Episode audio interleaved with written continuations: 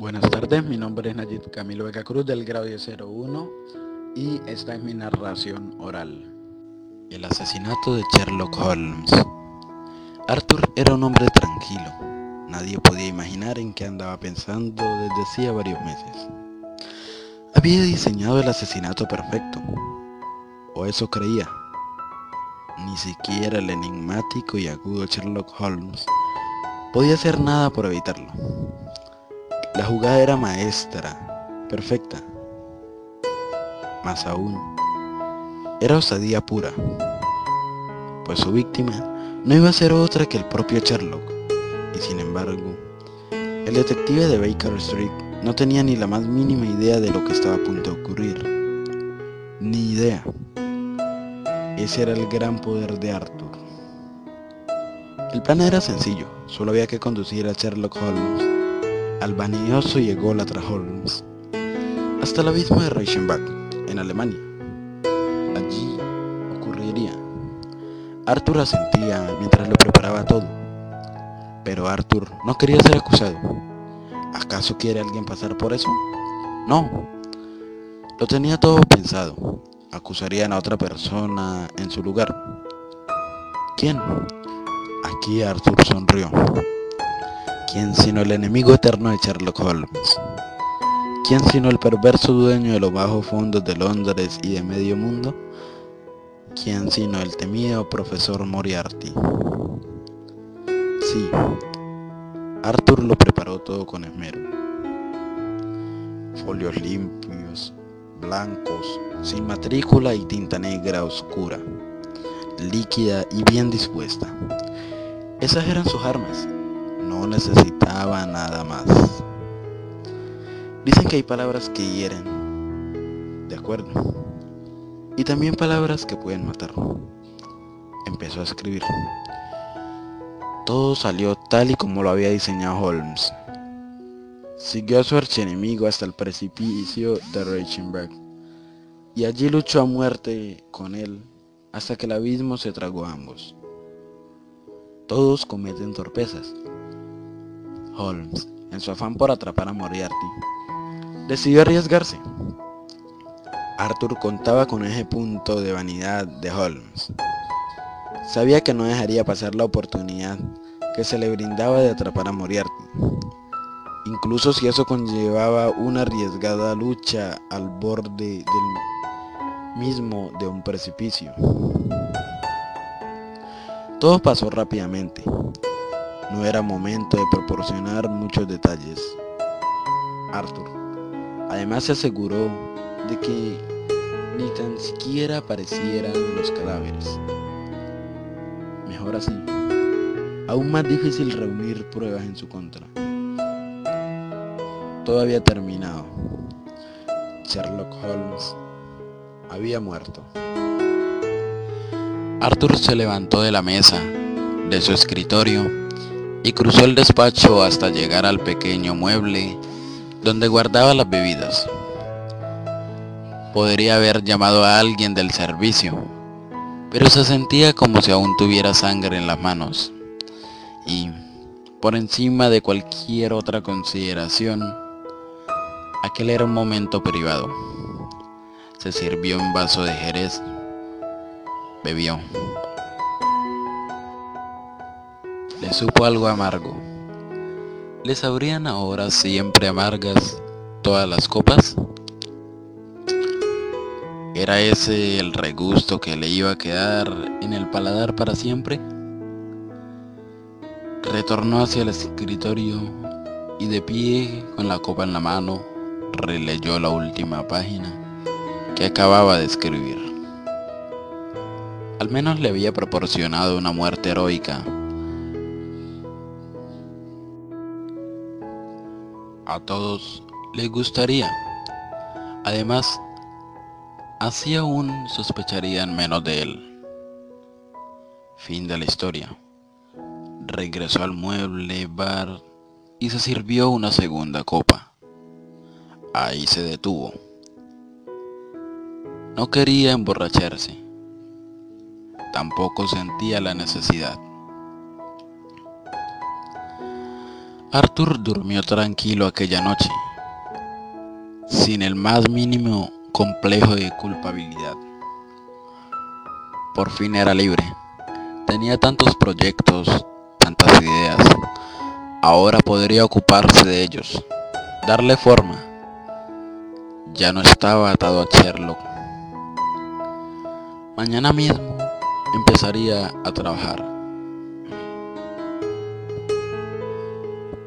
Todo fue bien durante varios días. La rutina se apoderó de su existencia y se sentía cómodo. Hasta que llegó la primera carta. Arthur la vio una mañana en la bandeja del correo, pero no quiso abrirla. Intuía que podía ser y decidió ignorarla. Venía del mismo Londres. No le dio importancia era lógico que hubiera algunas reacciones, pero al día siguiente eran tres las cartas y diez al siguiente y luego veinte, treinta, cincuenta. Arthur decidió abrirlas algunas, solo por tener una noción de lo que se pensaba. Le acusaban a él directamente y con firmeza. Sin duda alguna, nunca pensó que fueran a llegar a esa conclusión tan rápidamente. Pero había más.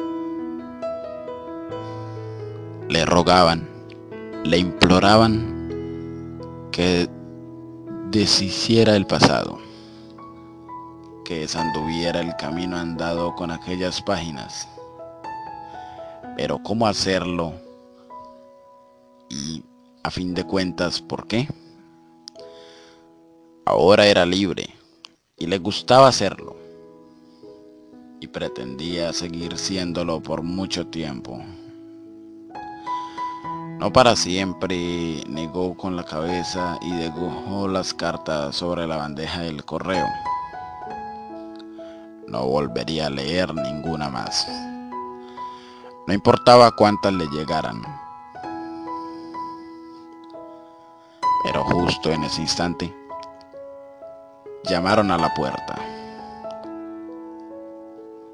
Arthur iba a dar orden de que ignoraran esa llamada, pero ya era tarde. Oyó cómo el servicio la abría y cómo subían por la escalera. Debería haberse marchado de Londres por un tiempo.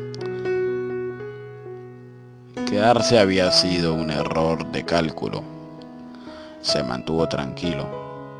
No se sentía culpable.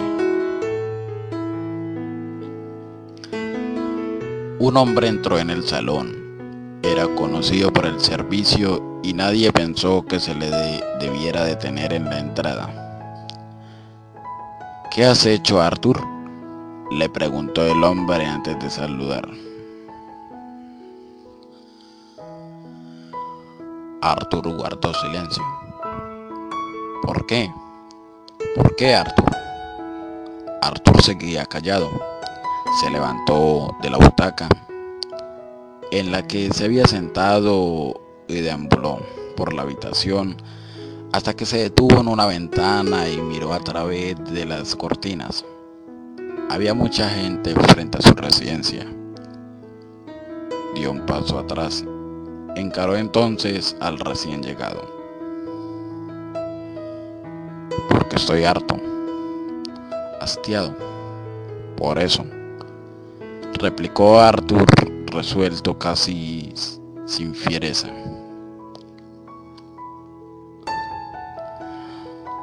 El hombre que había ido a verle suspiró, hizo un gesto al escritor para que regresara a su butaca lo que Arthur aceptó. El otro hombre se sentó frente a él. Le hablaba como quien habla a un niño.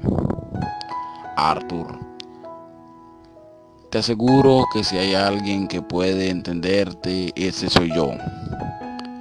Pero esto no puede ser. Ha sido demasiado lejos. Esto tiene que tiene que, que ser de otra forma. Arthur volvía a negar con la cabeza, pero el hombre le hablaba con decisión. Y Arthur sabía que tenía razón, que no había otro camino. Sherlock Holmes era demasiado grande ya. Arthur, demasiado. Quizá al principio habrías podido hacerlo, cuando no lo conocía tanta gente. Pero ahora, no ahora, de ningún modo. Nadie lo aceptará. Veo que aquí también han llegado de han llegado algunas cartas dijo mirando la bandeja del correo de Arthur, repleta de sobres sin abrir. Esto no es nada. Lo que tienes aquí es apenas una muestra. Nosotros tenemos miles de cartas y todas piden lo mismo. Y tiene ya mucha gente congregada ahí afuera. Arthur miraba al suelo. Ha de volver, amigo mío, concluyó el hombre. Arthur, no sé cómo podrás hacerlo, pero Sherlock Holmes ha de volver. Ha de salir vivo del abismo de Reichenbach. Hubo un momento de silencio.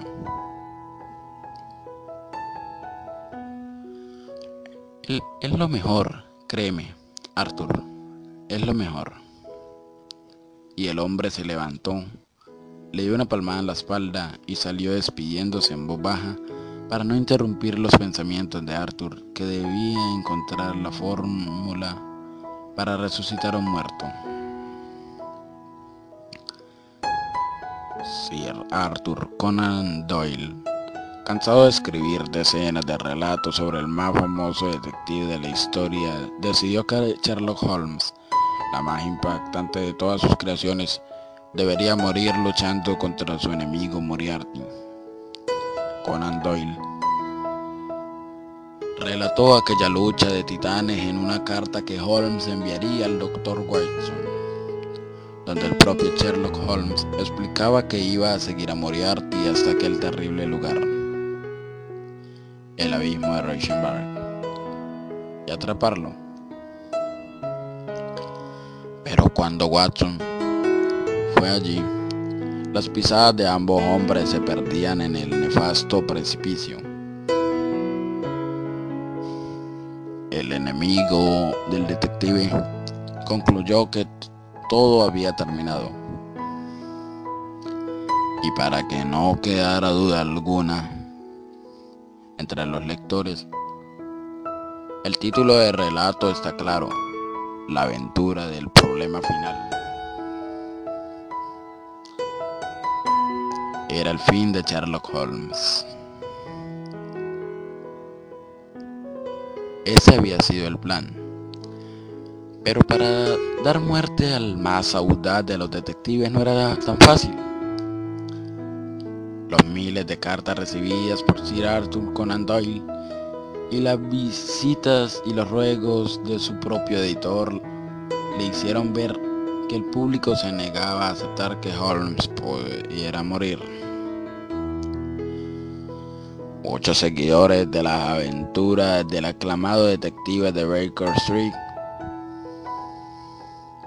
se paseaban frente a la casa del escritor con crespones negros en los sombreros en señal de protesta y luto por la muerte de su ídolo. Conan Doyle se plegó al fin a las peticiones de su editor y del público y en la casa deshabitada. Sherlock Holmes regresaba a la vida. ¿Cómo? En la ficción todo puede arreglarse. Holmes Haciendo uso del arte marcial Baritsu, había luchado contra Moriarty al borde del abismo Reichenbach y había derrotado al terrible enemigo, pero cuando el detective había fingido caer también al vacío para combatir durante unos años al resto de líderes de los bajos fondos de Londres gracias al anonimato que le daba el hecho de que todos le creyeran muerto. Hasta que por fin el gran detective se presentó de nuevo ante un sorprendido e inmensamente feliz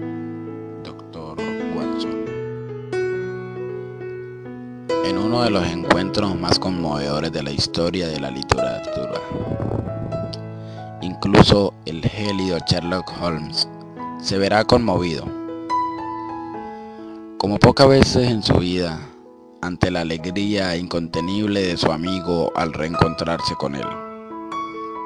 Hoy día, Sir Arthur Conan Doyle está muerto y no le podemos resucitar. Pero Holmes sigue vivo, más vivo que nunca. A veces los personajes son mucho más importantes, más fuertes, incluso casi más reales que sus autores.